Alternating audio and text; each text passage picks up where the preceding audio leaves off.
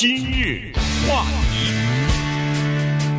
欢迎收听由中讯和高宁为您主持的今日话题。今天呢，在纽约啊，要有一个案子审理，这个呢引起了许多媒体的关注哈。原因是它涉及到这个第一宪法修正案，现涉及到。呃，媒体的言论自由是不是受到宪法的保护，以及保护到什么样的一个程度？所以今天我们来稍微的聊一下这个案子啊。案子呢是从二零一七年就已经开始提出来了。提出案子的这个原告呢是 Sarah Palin 哈，他是前阿拉斯加州的州长，当然后来曾经作为呃共和党的这个副总统的候选人呢，曾经和 John McCain 一起呢。呃，竞参选过这个总统哈，总统的这个大选，但是后来失败了，没有没有成功。但是呢，他是在这个阿拉斯加州州长的这个任内呢，呃，告到了，把这个《纽约时报》啊告到法庭上去了。因为《纽约时报》他说刊登的一篇文章呢，呃，有这个诽谤呃之嫌啊，所以呢，他是告到法庭上去。那么这个案子的审理呢，就涉及到很多。重大的问题了，而且这个案子啊，很可能会打到最高法院去，所以，呃，这个事关重大。我们把这个前因后果跟大家稍微的讲一下，因为它还涉及到，呃，一九六四年这个美国的呃这个最高法院曾经判过的一个案例。一九六四年那个是里程碑的哈，为什么一个阿拉斯加州的前州长状告一个媒体会引起这么广泛的注意？顺便说一下，特别有意思的是，我们居然看到《纽约时报》自己报道他被一个人告这件事情。作为媒体，这个事儿太大了，他不能不报道。尽管是他要说我被告了，但是他还得要把这个事情呢报道给大家。为什么意义重大？原因就是，自从一九六四年以来呢，不是《纽约时报》，而是美国的大大小小的媒体。都有一个强大的保护伞，这个就是宪法第一修正案对于媒体言论自由的保护。这个背后的法理和逻辑是这样的：如果你对媒体万一说错了一个什么，或者报道写错了一个什么东西，你就可以告的话，尤其是你是一个公众人物，你可以告的话，简单的说的话，媒体没法办了。嗯。尽管你这个告啊，你可以告一万次，你一万次都败诉，媒体还是持续不下去，因为他要花钱走这个过程啊，他要请律师辩护啊，这受不了啊。那么，如果给公众人物告媒体的很宽的尺度的话，那么可以这样说，媒体就会做下面这件事儿，就叫做自我审查。当媒体开始大面积的自我审查的时候，会是什么情况？那个大家可能心里也就清楚了。所以呢，一九六四年，美国最高法院的九名大法官以九比零的裁决判《纽约时报》胜诉。这个是当时著名的，就是《纽约时报》和 Sullivan 之间，阿拉巴马州的警政局长吧，Sullivan 状告《纽约时报》这个案子。哎，咱们之前是什么原因讲过这事儿来着？对。是一个什么事儿来着？我忘了。呃，之前我们还不久以前，我记得详细的给大家讲了阿拉巴马州的这个警长状告《纽约时报》这个事情。所以今天呢，时间的原因呢，我们就不再详细讲一九六四年那个案子了。我就两句话概括吧，就是当时呢，马丁·路德·金的后援会在《纽约时报》上刊登了一个整版的广告，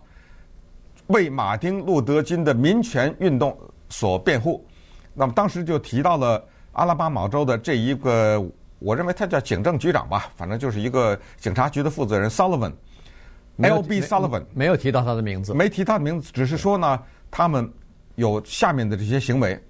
这个报纸上说的这些行为呢，事实证明，首先说明这是一个广告啊，这不是《纽约时报》的社论，有有是有一些小的差距，包包括马丁·路德·金被捕多少次啊，唱的什么歌啊什么之类的，所以。这个叫 Sullivan 的人就告了，他说不行，你这个诽谤我了，等等，一路告，一路他就赢了嘛，一路赢赢到阿拉巴马州的最高法院，他都赢了，一路，但是到最高法院败诉，所以这就是当时那个简单的过程。对，那败诉呢，在这个呃最高法院的九名大法官的意见书当中呢，他们是这么说的：这个就变成了一个判例，而且变成了一个后来呃所有的这个法庭都遵循的这么一个判例，就是叫做真实，这叫什么？真实内容法案吧？呃，至少是呃大概是这个说法吧。就是说这么一个标准哈，它这个标准是说，你一个公众人物也好，一个民选的官员也好，如果要是你想告。一家媒体说诽谤你，呃，这个毁坏你名誉的话，你除了要提出来说这个里边有叫做不实之处，而且你必须要提出来对方是叫做罔顾事实、专门的恶意的要搞你、要整你才可以，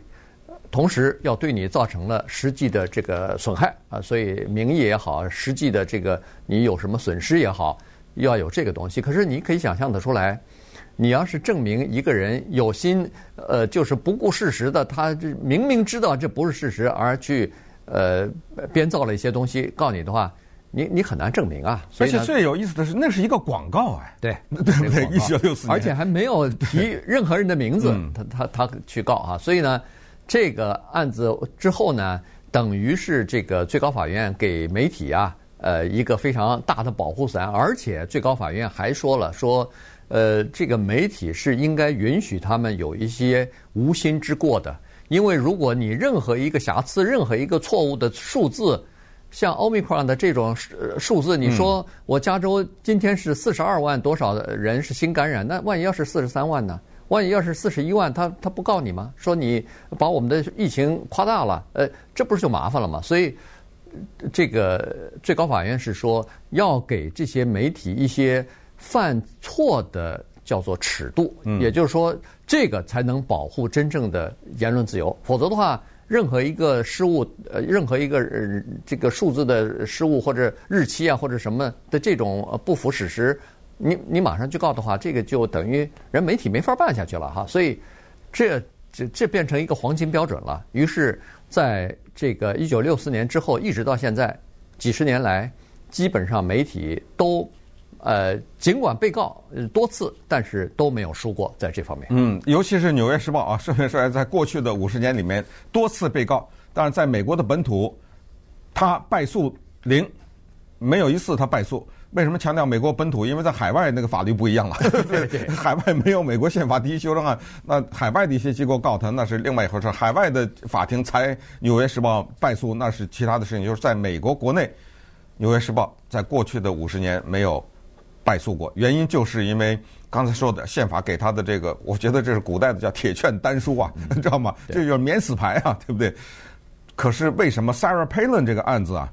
特别的具有影响？那就是要提两件事情，一个是二零一六年，当川普还没当总统，在选的时候，他当时放了一句话，他说：“这帮自由派的媒体啊，你等着，迟早我要让人民去告你，我把你告的什么？告的你永世不得翻身，我告死你。”他当时放了这句话，这句话放下来以后呢，很多人包括媒体在内。把他当玩笑，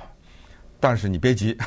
这个话就等在那儿。说实话，川普后来当总统，他自己也告过啊，尽管没有告赢过，但是他自己也告过。这是第一个事情，就是川普呢，他当时发动了这个对所谓假新闻呐、自由派媒体的这种胡说八道啊等等啊，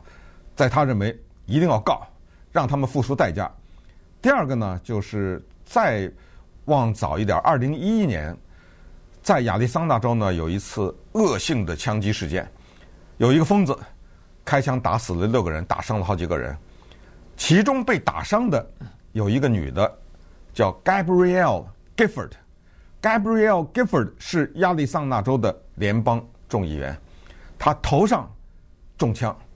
但是他侥幸活下来了。这件事儿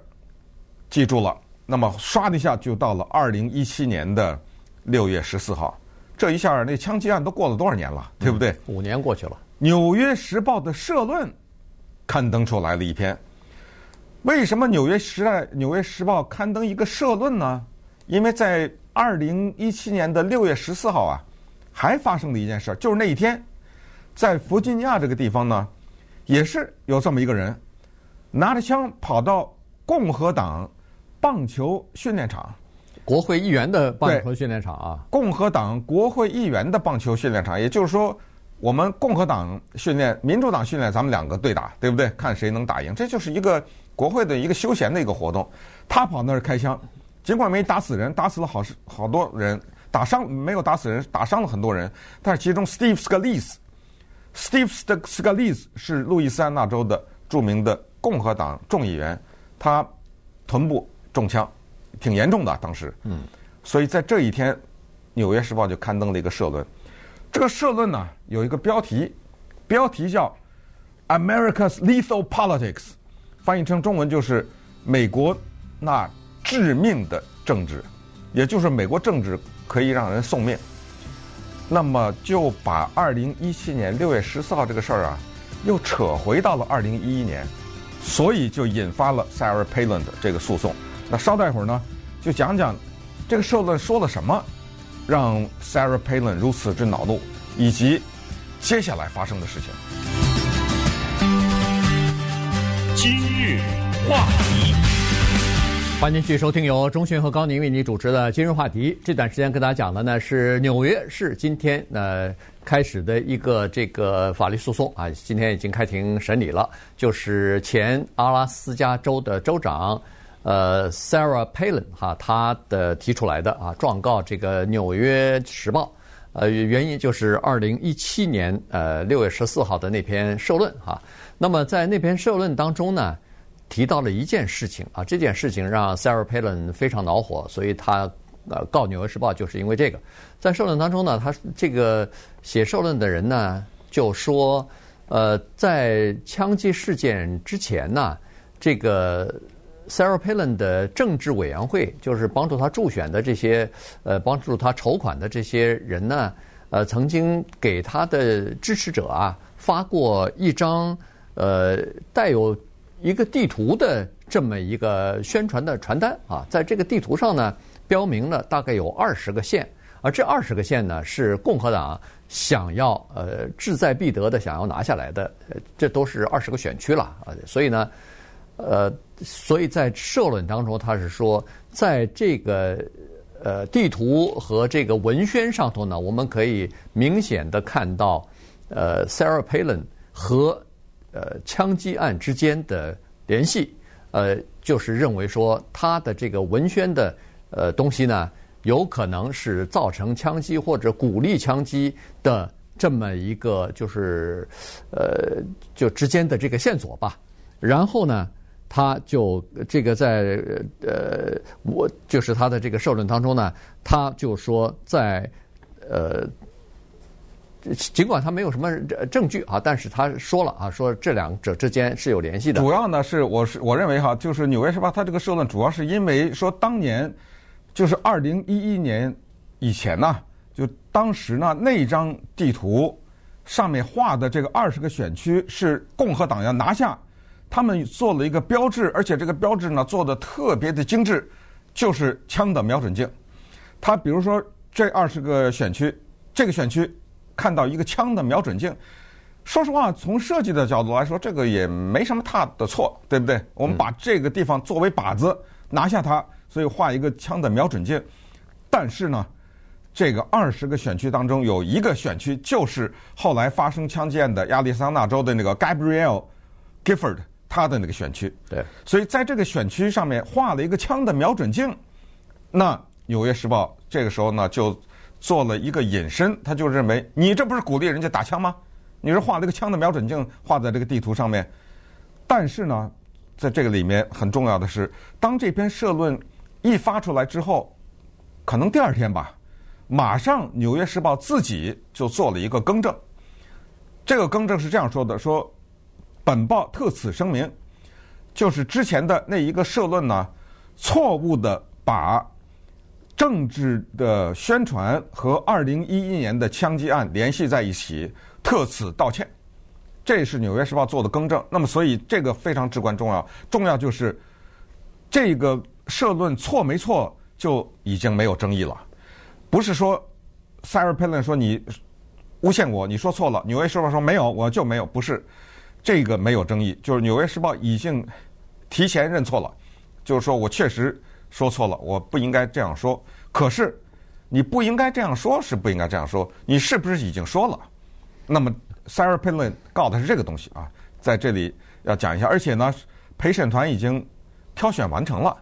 这个至关重要，因为明天 Palin 就作证了，对，你知道吗？所以这陪审团我觉得悄悄的就这么挑完了啊，媒体上没怎么看报道，所以这个就是这个案子的背景。呃，这个案子出来以后呢，二零一七年出来以后呢，当时法官呢还没有进入到这个呃庭审的过程呢，法官就直接给他拍回去了啊，直接就等于是呃撤撤销了啊，就是说这个这个案子不予受理，原因是过去这五十年来。呃，比比你的那个呃案子要强得多的呃的一些案子告《纽约时报》的都没赢过，你这个案子基本上没什么可告的，于是就拍回去了。拍回去呢，Sarah Palin 不服啊，所以呢，他又提高到提交到这个上诉法院，所以上上诉法院的三个人三个法官组成的一个上诉小组呢，把这个案子又确立下来了，说是可以进入到庭审阶段。这就是为什么今天就可以庭审，因为他二零一九年的时候就说这个案子是可以审的，但是到二零二零年啊、二一年不都有疫情嘛，所以呢，这案子就拖到了现在。于是今天开始正式审，明天呢，Sarah Palin 要出庭作证，后天礼拜三的时候呢，《纽约时报》要出庭作证啊，所以呢，这个基本上重头戏呢，大概都在这两天，最后呢，就由。陪审团来决定这个案子是呃什么情况，到底是《纽约时报》呃有错没错，以及他如果错的话，应该负多少责任等等，这个就看这个陪审团他是怎么做做。呃，对，呃，顺便说一下呢，这个是一个个案啊，所谓个案就是说它不是一个涉及到宪法权利的这么一个大型的联邦诉讼，它就是一个个人告《纽约时报》的一篇社论的这么一个诽谤这个情况，也就是说呢。如果《纽约时报》败诉的话，要赔偿的啊，因为等于《纽约时报》你诽谤了人家。可是问题在这儿啊，就是现在呢，《纽约时报》它的观点是这样的：首先，你要证明我写这个社论之前，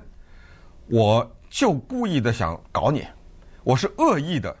我明明知道这是错的，我还要这样写，你要证明这个。第一点，第二就是刚才我们说的，为什么很难打赢的原因就是。你受到了什么伤害？比如说啊，